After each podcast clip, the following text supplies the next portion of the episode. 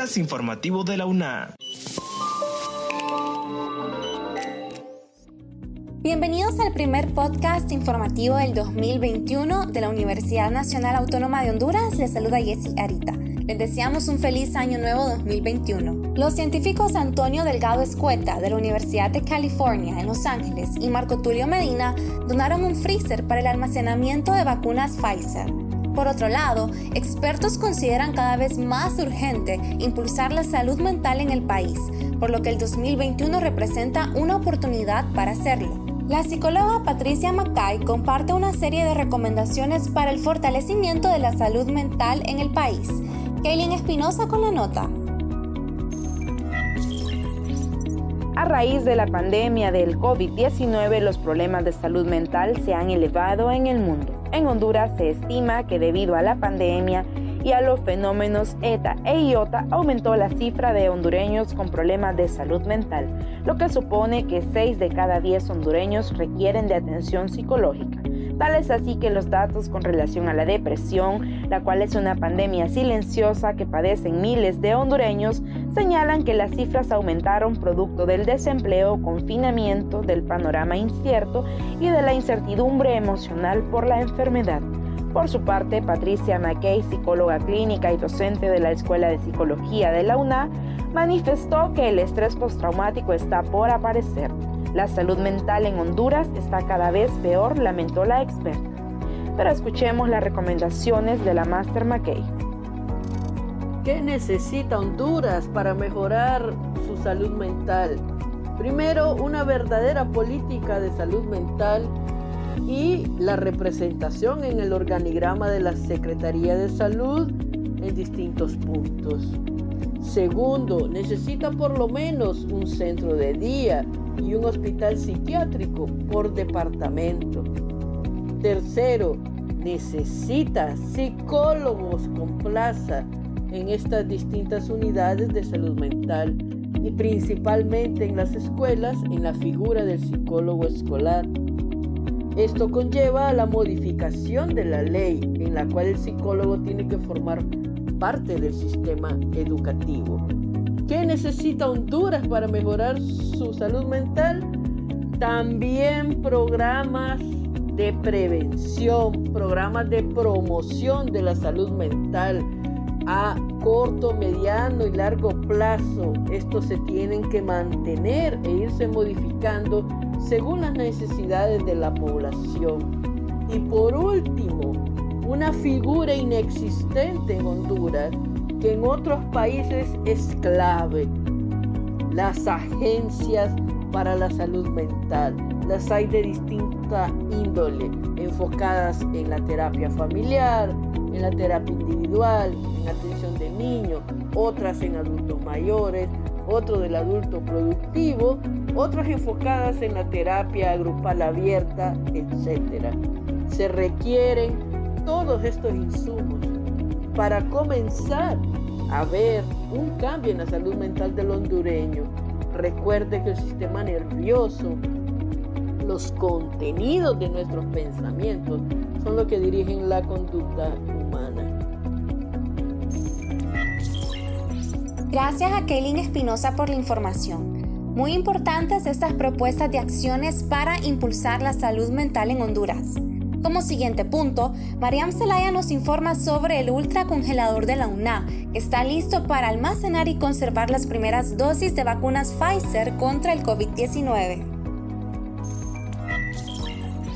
La Universidad Nacional Autónoma de Honduras almacenará y conservará las primeras dosis de la vacuna Pfizer contra el COVID-19 mediante un ultracongelador que fue donado por el científico hondureño Marco Tulio Medina y Antonio Delgado Escueta, profesor de la Universidad de California. El freezer cuenta con una capacidad de almacenar casi 100.000 dosis de vacunas bajo temperatura de menos 86 grados centígrados y está ubicado en el edificio de Ciencias de la Salud de Ciudad Universitaria, espacio que cuenta con el sistema eléctrico más seguro del país, debido a que alberga el más sofisticado equipo biomédico de la región. Tras el anuncio, la ministra de Salud Alba Consuelo Flores agradeció la colaboración e iniciativa de la máxima casa de estudios. Escuchemos y que uno de los grandes temas es que necesitamos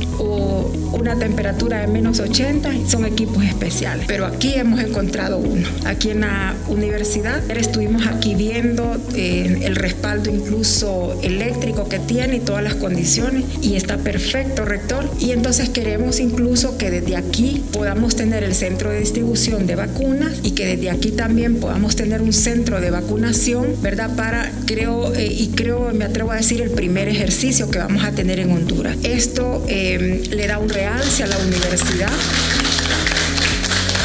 ¿verdad? Mi universidad, recto. Y yo creo que todos tenemos que sentirnos orgullosos por eso. ¿Por qué? Porque la academia sigue contribuyendo en todos estos procesos de investigación, eh, de colaboración operativa inclusive, ¿verdad? Con el almacenamiento de la vacuna contra el COVID-19, la UNA se convierte en la primera y única institución con capacidad instalada para brindar este servicio, que por los momentos es de suma importancia y de primera necesidad para el país.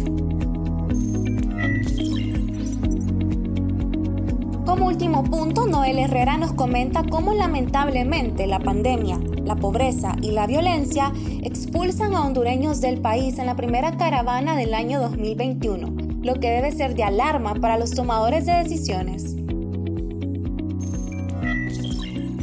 La migración en las caravanas de hondureños que salen del país con destino hacia Estados Unidos es una temática recurrente en la agenda noticiosa nacional. Cada año miles de hondureños huyen del país en busca de mejores condiciones de vida. A ellos los expulsa principalmente la falta de oportunidades, los altos índices de violencia y desempleo. Así lo sostiene Marco Antonio Tinoco, sociólogo y docente de la Universidad Nacional Autónoma de Honduras, ante el anuncio de la salida de la primera caravana del año 2021. Hay un pensamiento colectivo en la población de que en Honduras no hay esperanza, afirma Tinoco, sobre el sentir de los hondureños que deciden dejarlo todo en un momento sumamente caótico, en que se enfrentan a una pandemia sin precedentes, misma que se ahondó con el impacto de fenómenos climáticos en los últimos meses en el territorio nacional, en la peor temporada de huracanes registrada en las últimas décadas. Todo lo anterior ha generado miles de empleos perdidos por el cierre de empresas. Se estima, según datos del gobierno, que en el 2020 dejó más de 500 mil nuevos desempleados. También hubo pérdidas de cultivos, daños severos a la infraestructura nacional y decenas de pérdidas humanas, agudizando de esta forma la pobreza en el país desde 2018 hasta la fecha, más de una decena de caravanas han salido del territorio hondureño, organizadas principalmente en San Pedro Sula. Todas fracasaron en su intento de concretar el sueño americano, solo pequeños grupos que lograron evadir las restricciones y medidas de los países del Triángulo Norte. Si unimos estos factores estructurales a la falta de oportunidades, un modelo económico que no genera suficientes puestos de trabajo, las medidas de la pandemia, los dos huracanes, entre otros problemas, esto impulsa a los hondureños a un éxodo, destaca el catedrático, quien además enfatiza que la población ha perdido totalmente la confianza en los aparatos estatales. Ante el anuncio de nuevas caravanas, autoridades de México, Guatemala y Honduras declararon este lunes que se alistan para atender un posible nuevo desplazamiento migratorio con rumbo hacia el país norteamericano. Así lo hicieron saber a través de un comunicado conjunto en el que también se incluye El Salvador y en el que se aboga por una migración segura, ordenada y regular. Los hondureños esperan que con la victoria de Joe Biden en los recientes comicios electorales en Estados Unidos, el panorama migratorio se flexibilice para quienes deciden emprender el viaje. Sin embargo, Tinoco advierte que lo único que va a cambiar es la retórica del gobierno norteamericano. Yo no creo que las medidas las van a flexibilizar para que ingresen los migrantes. Quizá esa política sea más abierta y más respetuosa a los derechos humanos,